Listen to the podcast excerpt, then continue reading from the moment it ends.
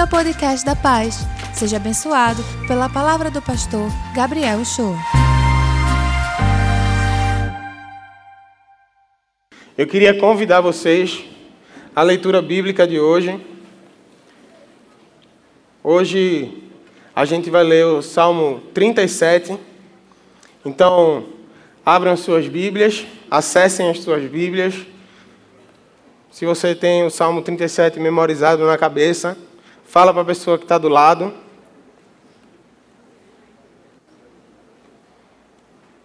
Amém? Davi diz assim: Não se aborreça por causa dos homens maus, e não tenha inveja dos perversos, pois, como o capim, logo secarão, como a relva verde, logo murcharão. Confie no Senhor e faça o bem. Assim você habitará na terra e desfrutará segurança. Deleite-se no Senhor e Ele atenderá aos desejos do teu coração. Entregue o seu caminho ao Senhor e confie nele, e Ele agirá. Ele deixará claro como a alvorada que você é justo e como o sol do meio-dia que você é inocente. Descanse no Senhor e aguarde por Ele com paciência. Não se aborreça com o sucesso dos outros, nem com aqueles que maquinam o mal. Evite a ira, a ira, rejeite a fúria, não se irrite. Isso só leva ao mal. Pois os maus serão eliminados. Mas os que esperam no Senhor receberão a terra por herança um pouco de tempo, e os ímpios não mais existirão. Por mais que você os procure, não serão encontrados. Mas os humildes receberão a terra por herança e desfrutarão pleno bem-estar. Essas são as palavras do Senhor. Nós damos graças a Deus. Boa tarde, gente. Ó, a primeira coisa que eu queria dizer para vocês é: eu brinco muito dizendo, vamos fazer barulho que o bicho não está aqui. Mas quem mais faz barulho é ele. Então, não dá para isso ser verdade. Enfim, não sei porque eu falei isso. Né? Mais um dia que a gente está aqui para adorar o Senhor, para louvar a Deus para viver essa experiência diária que a gente tem que viver de lançar palavras de verdade, de lançar sementes de verdade, não só para fora, mas também para dentro. Para adorar o Senhor com tudo que a gente tem. Amém? Amém. Hoje a gente está terminando essa série maravilhosa, incrível, que vai concluir esse período de reflexão sobre os salmos. A vida e os salmos nos ajudou e vai ajudar também hoje a entender um pouco mais sobre esse relacionamento que a gente tem com Deus, sobre essa profundidade do relacionamento que a gente precisa e quer, eu acredito, ter com o Senhor. Essa série foi e continuará sendo transformadora na nossa vida. Pelo menos na minha vida foi assim. Eu aprendi muito com os salmistas a entender o que o Senhor tem para a minha vida. A gente teve a oportunidade aqui de conhecer o caminho a seguir. A gente viu como a gente deve andar e com quem a gente deve andar por essa jornada da vida. A gente viu também no Salmo 100 como colocar em prática essa ordem vibrante do salmista de celebrar o Senhor com júbilo, celebrar, celebrar com atitude extrema e publicamente declarar que o Senhor é o nosso Deus e que há alegria em celebrar a Sua presença.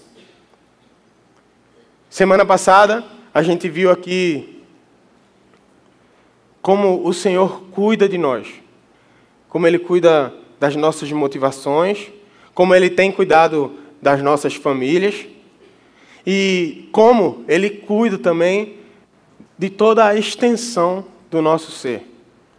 Eu acredito muito que esse tempo tem sido de grande crescimento e que pode continuar sendo poderoso na nossa vida. Que se a gente colocar em prática tudo que a gente tem aprendido aqui, isso pode mudar mudar o jeito que a gente enxerga a vida. Mudar completamente o nosso jeito de andar e o nosso relacionamento com o Senhor pode ser muito, muito, muito mais próximo. Eu quero ter ainda mais a minha vida transformada através dessas reflexões, através desses pensamentos e desses conselhos que o salmista ou os salmistas têm para a gente, para o nosso coração. É realmente poderoso o conteúdo que tem nesse livro. São 150 capítulos, na sua grande maioria escritos por Davi, escritos do coração de Davi para a gente. E não tinha como, não tinha como a gente estudar, refletir, pensar, conversar sobre os 150 capítulos. A gente chegaria próximo de três anos, toda semana, falando só sobre os Salmos. E eu tenho certeza que seria impressionante. Mas a gente tem outras coisas para falar também. E Deus tem coisas maravilhosas para a gente falar todos os dias. Então, a gente tem um livro lá fora, não é da Paz, mas a Paz disponibiliza para vocês um livro ali com Robson, que se chama Vivendo Salmos a motivação para os desafios da vida moderna. Baseado nesse livro, a gente fez essa série que tem ajudado, eu acredito, o coração da gente a estar mais perto de Deus. Os salmos narram, se você parar para pensar, durante toda a história de Israel, eles narram em poesia, em canções, em oração, a história de Israel, suas lutas, seus dilemas, e o constante retorno de Israel para os braços do Pai. E assim também é a nossa vida. Por isso que a gente aprende tanto com os Salmos. Porque ele fala, mesmo que esteja falando lá de trás, ele fala ao nosso coração hoje sobre as nossas lutas, os nossos dilemas e como é que a gente pode fazer para retornar ao coração e aos braços do Pai. Essa série não podia se encerrar de uma maneira melhor, de maneira mais assertiva. Conselhos. Conselhos práticos que podem, se a gente decidir seguir esses conselhos, acompanhar e direcionar os nossos passos para uma vida saudável, cheia de alegria e também, principalmente, de esperança e confiança nos momentos de dificuldade. Conselhos práticos. Que tal se antes de a gente mergulhar nesses conselhos práticos, a gente parasse só um pouquinho de tempo para fazer uma oração? Eu queria convidar vocês a fecharem os olhos, a baixar a cabeça e orar junto comigo. Senhor, eu te peço, Pai, que a tua presença aqui nessa tarde, nesse começo de noite, seja tudo que a gente venha buscar, Deus. Eu te peço que cada vez mais o Senhor abra a minha boca mas para falar as tuas palavras. Que o Senhor me diminua e que o Senhor apareça. Que nada que seja dito aqui, Senhor, seja da minha boca, do meu coração, mas venha diretamente do teu trono. Para que a minha e a vida, a nossa vida como igreja seja edificada. Eu te peço, Senhor, que as palavras dos meus lábios e o meditar do meu coração sejam sempre sempre agradáveis na tua presença, porque o Senhor é a minha rocha e o meu redentor. E a igreja diz? Amém. Amém. Conselhos práticos.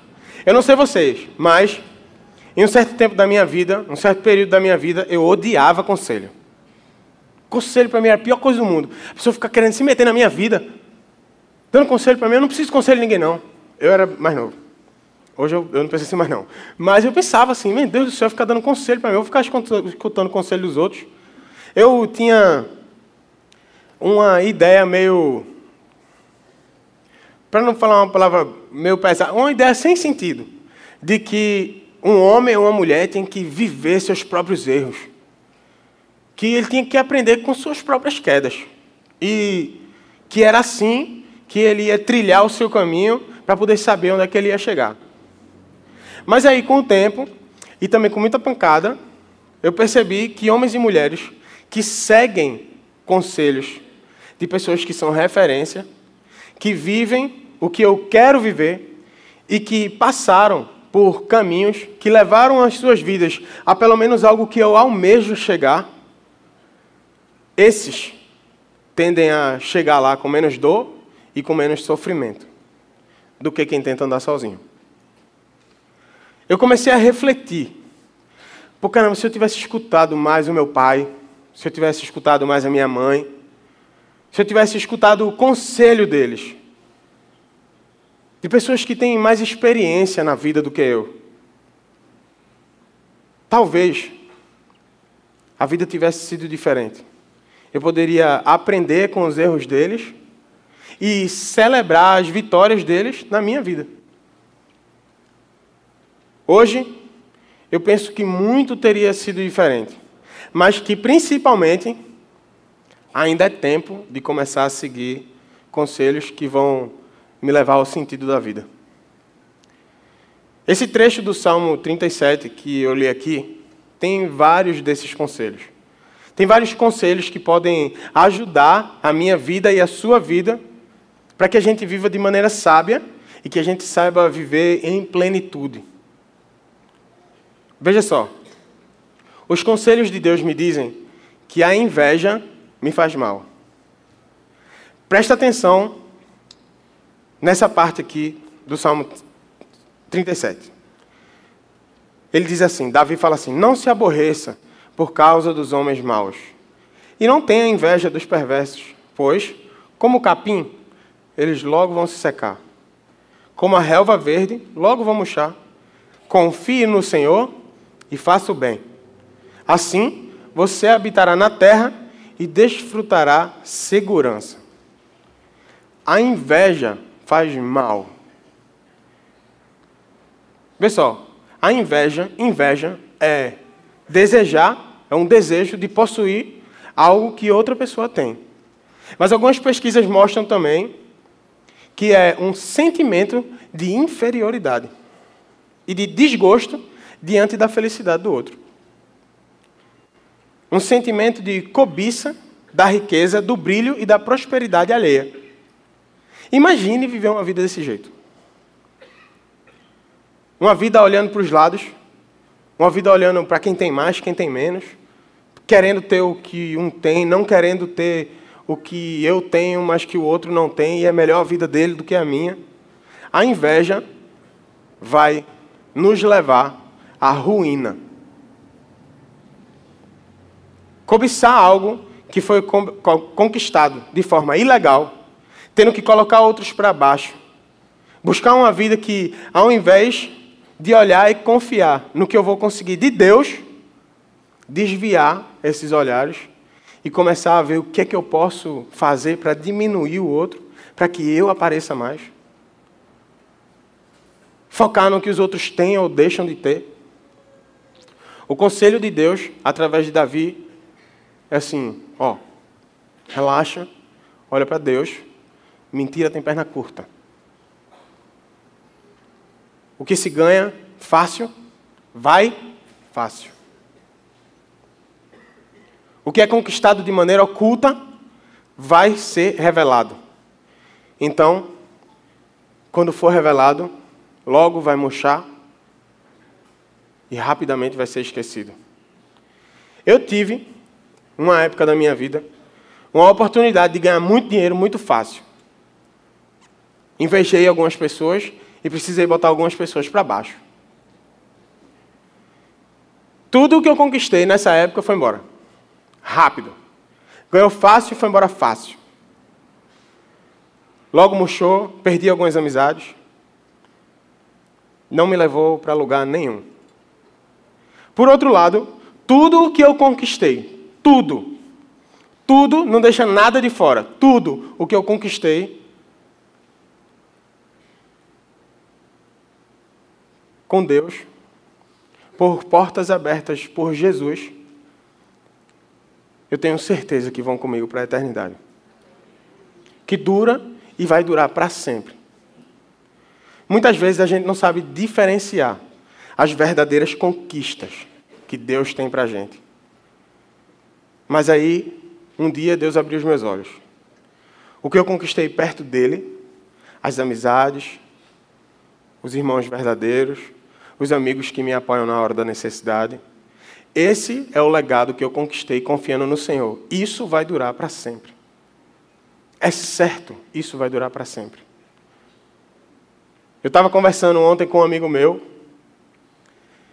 e a gente estava dizendo: caramba, velho, tem uma coisa que eu tenho certeza que vai ecoar pela eternidade, que é o que eu conquistei na minha vida através da vida de vocês. Porque senão hoje, eu estava dizendo isso ontem, eu ia estar tá vivendo a mesma coisa que eu vivi todos os dias da minha vida, de maneira mesquinha, pequena e falha. Eu ia ser o mesmo cara sempre, nunca ia conseguir dar um passo à frente nas minhas amizades, nunca ia ter conseguido conhecer o Senhor e ser conhecido por Ele como eu vivo hoje. E tudo isso veio das portas que Deus abriu para mim, das amizades que Deus abriu para mim, dos olhos, quando Deus abriu os meus olhos e disse assim: Ó, pede ajuda, cara. Porque se não pedir ajuda, vai ser igual a todas as outras vezes. Mas sabe o que, é que os conselhos de Deus também me dizem? Me, ele me diz que Ele é a fonte do meu prazer. Deleite-se no Senhor, Davi fala, e Ele atenderá aos desejos do seu coração.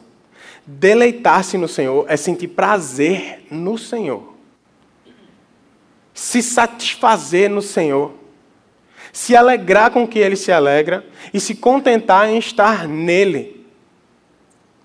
Como consequência desse estado, de um coração que se satisfaz nele, ele vai satisfazer os desejos do meu coração. Um coração que não sente prazer nem se deleita nas coisas que o mundo oferece. Namoro impuro, uma moda imoral, novelas e programas cheios de conselhos que vão completamente contra o que ele tem para mim. Livros que são cheios de conselhos contrários à palavra de Deus. É necessário que eu me coloque diante dele, diante dele, para que eu e você entenda que o nosso prazer, o prazer verdadeiro, é estar na presença de Deus. Não há nada nesse mundo, nada, que possa nos levar ao prazer pleno e verdadeiro. Nada. A não ser entender que a gente precisa experimentar a boa, a perfeita e a agradável vontade de Deus. E eu digo isso porque eu sei que só Ele tem o que a gente precisa para se sentir completo. Só Deus tem isso. Só Ele pode preencher o meu coração e tornar ele completo, tornar ele pleno. Para ser preenchido e extinguir esse sentimento vazio que a gente sente às vezes quando se distancia dele. Quando eu transformo Jesus na fonte do meu prazer, eu entendo um outro conselho que Davi me dá. A minha vida está nas mãos de Deus. A minha vida está em Suas mãos. Entregue o seu caminho ao Senhor. Confie nele e ele agirá. Entregue o seu caminho ao Senhor, confie nele e ele agirá. Ele deixará claro como alvorada que você é justo e como o sol do meio-dia que você é inocente. Entregar o caminho ao Senhor, confiar nele é abrir as portas do agir de Deus na nossa vida. Quando eu entrego o meu caminho ao Senhor, quando eu confio nele, eu estou abrindo a porta para dizer: Deus pode agir na minha vida, pode fazer o que o Senhor quiser. Eu preciso saber viver assim, com, as vidas, com a vida nas mãos dele. Jesus me disse que eu teria uma vida em abundância, e isso é verdade. Saber que eu estou nas mãos de Deus, nas mãos de Deus, é saber que tudo e em qualquer coisa que for necessário, Ele vai agir. Que quando eu estiver triste, Ele vai cuidar de mim. Que quando eu estiver com fome, Ele vai me alimentar. Que quando eu estiver em sofrimento, Ele vai me abraçar. Que Ele vai me acolher. Que quando eu estiver na solidão, Ele vai me mostrar que eu não estou sozinho. Saber que a minha vida está nas mãos de Deus, acreditar e ter prazer nisso, me leva à distância da ansiedade. Veja bem, se eu e você começar a acreditar mesmo, acreditar de verdade nas palavras de Deus, na palavra de Cristo, no que tem escrito na Bíblia, a gente vai estar colocando mãos, a vida nas mãos dele. E assim, não existe nada, nada que não possa ser feito em nosso favor. Nada. Se a minha vida está nas mãos de Deus, e eu acredito nas palavras do Evangelho, dos profetas, nas cartas, nada que não possa ser feito ao meu favor. Nada mais vai me preocupar, nada mais vai me amedrontar, porque eu tenho um pastor, o bom pastor, que deu a vida por mim, que entregou a vida no meu lugar, para que um dia eu pudesse ter a vida que Ele sonhou para mim. E isso me leva a saber que eu posso descansar nele. Davi fala: descanse no Senhor e aguarde com paciência. Não se aborreça com o sucesso dos outros, nem com aqueles que maquinam o mal, que planejam o mal, que pensam na maldade. Eu não preciso me preocupar com o futuro mas eu posso descansar no Senhor e saber que eu posso aguardar a provisão dele. Descansar em Deus é confiar em Deus e ter paz. Descansar é estar seguro em Deus e largar a ansiedade. O descanso, gente, é uma bênção de Deus. Todo mundo, todo mundo em algum momento precisa descansar. O descanso, o nosso corpo, ele descansa dormindo, deitando, relaxando, dormindo. A nossa alma é diferente. Ela descansa quando a gente confia em Deus. E assim, a gente tem as nossas forças revigoradas. Descansar não é em hipótese alguma, ter preguiça. Descansar não é ter preguiça. Descansar é deixar as coisas que a gente não pode controlar nas mãos de quem pode. Descansar é pegar tudo aquilo que eu não consigo me ajudar, que eu não consigo ter controle, e ao invés de ficar ansioso por essas coisas, colocar na mão de Deus e dizer: Ó, o Senhor disse que ia me ajudar no que eu não podia controlar, então resolve aí. Eu vou ficar de boa. Eu vou descansar. É ter fé que Deus vai nos ajudar com os nossos problemas. Descansar. Acima de tudo, descansar a nossa alma no Senhor é rejeitar toda e qualquer preocupação desnecessária.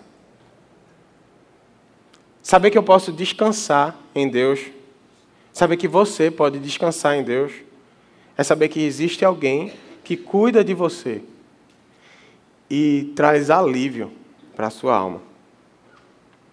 Traz a paz que excede todo entendimento e a certeza de que Ele vai trazer tudo o que é necessário para que você viva e sobreviva. Para que você tenha uma vida em que você possa dizer: Eu sou alegre por viver com o Senhor. Isso me lembra mais um conselho de Davi. Sabendo que eu posso descansar no Senhor e prestando atenção nos seus conselhos, eu vejo que eu devo ser paciente. Veja só o texto. Evite a ira. Rejeite a fúria. Não se irrite. Isso só leva ao mal. Pois os maus serão eliminados. Mas os que esperam no Senhor receberão a terra por herança. O modo como nós agimos diante de uma situação de raiva vai definir o nosso futuro. Veja o que Davi diz: agir em meio à ira, à ira, agir com fúria, com raiva, ser impaciente, vai me levar ao mal. Quantas vezes, só entre a gente aqui, quantas vezes a gente não tomou atitudes num momento de fúria, num momento de ira, num momento de impaciência, que a gente olhou três minutos depois e pensou: putz, se eu pudesse voltar atrás. Caramba, se eu pudesse desfazer isso que eu fiz. Quantas coisas, quando as coisas estavam esquentadas e nós tomamos decisões, quantas vezes isso não já aconteceu, gente? A gente toma decisão quando está tudo pegando fogo, aí pensa, caramba, eu não ia tomar essa decisão se tudo estivesse tranquilo, não. Quantas vezes eu não machuquei pessoas por agir em momentos de impaciência. Por rasgar o verbo num momento onde as coisas estavam quentes. Quanta mágoa isso não pode trazer a um relacionamento. Quanto peso isso não pode infligir numa amizade. Amizades, relacionamentos, famílias sofrem quando a gente toma atitudes em momentos de impaciência, sem pensar, sem saber o que Jesus quer que a gente faça. Presta bem atenção nessa frase. Muito. Presta muita atenção no que eu vou dizer agora. As atitudes que nós tomamos a partir da ira, da ira, estou com a mania de falar ira, está amarrado, em nome de Jesus, ira. Ira. Fiquei com raiva agora. Da ira, da fúria, sem paciência. Todas essas atitudes que a gente toma nesse momento vai custar muito caro mais na frente. Muito caro. E com certeza não são as atitudes que Jesus nos aconselha a tomar. Com certeza. Todas as atitudes que a gente toma no momento de impaciência no momento de fúria, estão distantes do que Deus tem para a gente. Eu já fui muito, muito, muito impaciente. Principalmente dentro de casa. Principalmente com meu irmão. Muito impaciente com meu irmão. E eu sei o quanto isso custou no meu relacionamento com ele. Eu sei quantas vezes eu não dei um bom exemplo. Quantas vezes eu não fui um péssimo exemplo do que Cristo tem para a minha vida e para a vida dele? Lembrem-se, sempre disso, sempre disso. Sempre se lembrem disso. As pessoas que mais sofrem nas nossas atitudes impacientes são as pessoas que a gente mais ama. As pessoas que mais sofrem no nosso despertar da fúria, são as pessoas que a gente mais ama. São as pessoas que a gente mais quer do lado. São as pessoas que mais nos abraçaram e mais lutam junto com a gente. Essas são as pessoas que a gente machuca quando a gente toma atitudes longe de um estado de paciência. E por fim, os conselhos de Jesus me dizem que o futuro pertence a Ele. O futuro, pertence a Cristo. Um pouco de tempo, Davi fala, um pouquinho só de tempo. E os ímpios não existirão mais. Por mais que você os procure, não vão encontrar. Mas os humildes receberão a terra por herança e desfrutarão pleno bem-estar. Olhe para o futuro. Olhe para o futuro. Não se prenda só ao que você vive hoje, mas olhe para os planos que Jesus tem para a sua vida. Foque nisso. Um pouquinho mais de tempo, Davi diz, e já não vai ter mais para mim e para você impiedade, impaciência, sofrimento, dor. E nós que escolhemos seguir os conselhos de Deus, humildemente viver debaixo do guarda-chuva do Senhor, nós receberemos a terra por herança.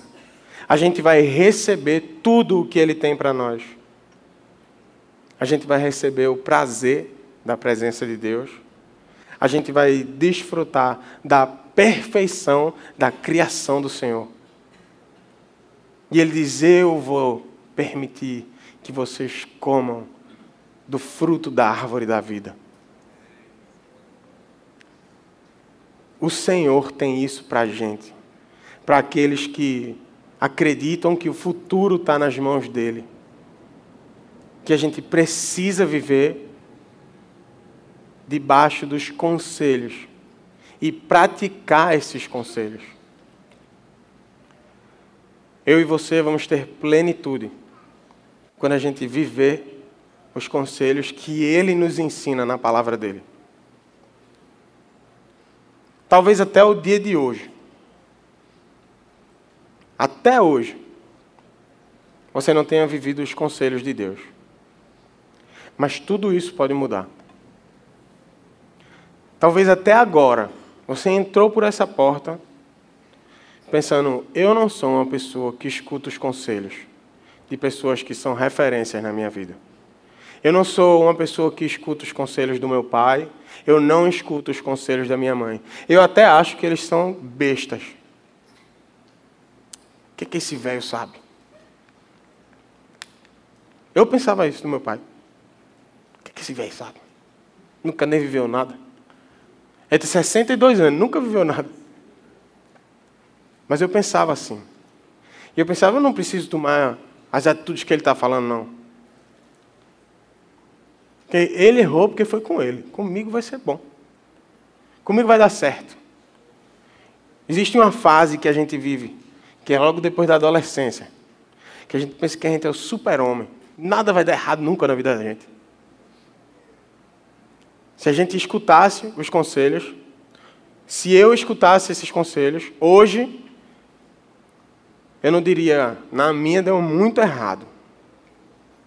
Quando eu não, escutei os conselhos do meu pai. Quando eu não aprendi com os erros dele. Quando eu não aprendi com o que o Senhor tem para mim. A gente, principalmente a gente que está crescendo na vida agora, que a gente está aprendendo agora a viver. A gente que é mais novo. As pessoas que são mais novas ainda do que eu. A gente precisa entender uma coisa. Sabedoria é aprender com o erro dos outros. Sabedoria é não errar o erro que outra pessoa já cometeu. Eu não preciso errar os erros do meu pai. Eu preciso celebrar, celebrar as vitórias dele na minha vida. Se Deus, que sabe de tudo, que é perfeito em tudo, me diz uma coisa, eu preciso seguir aquilo. São conselhos para a minha e para a sua vida.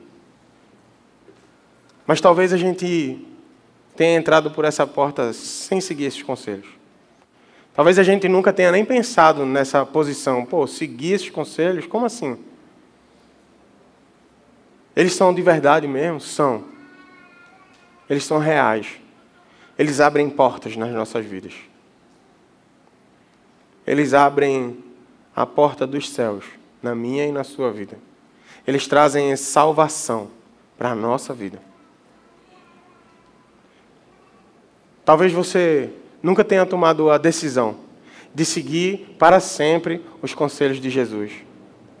Talvez você precise renovar o seu relacionamento com Deus.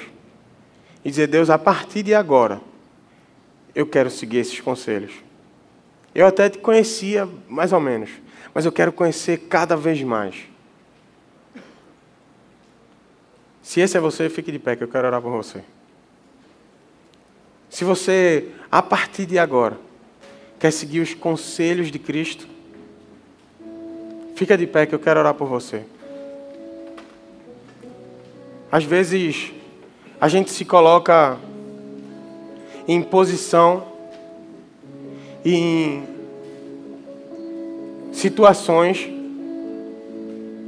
que a gente acha que não vai ter nem mais o que fazer.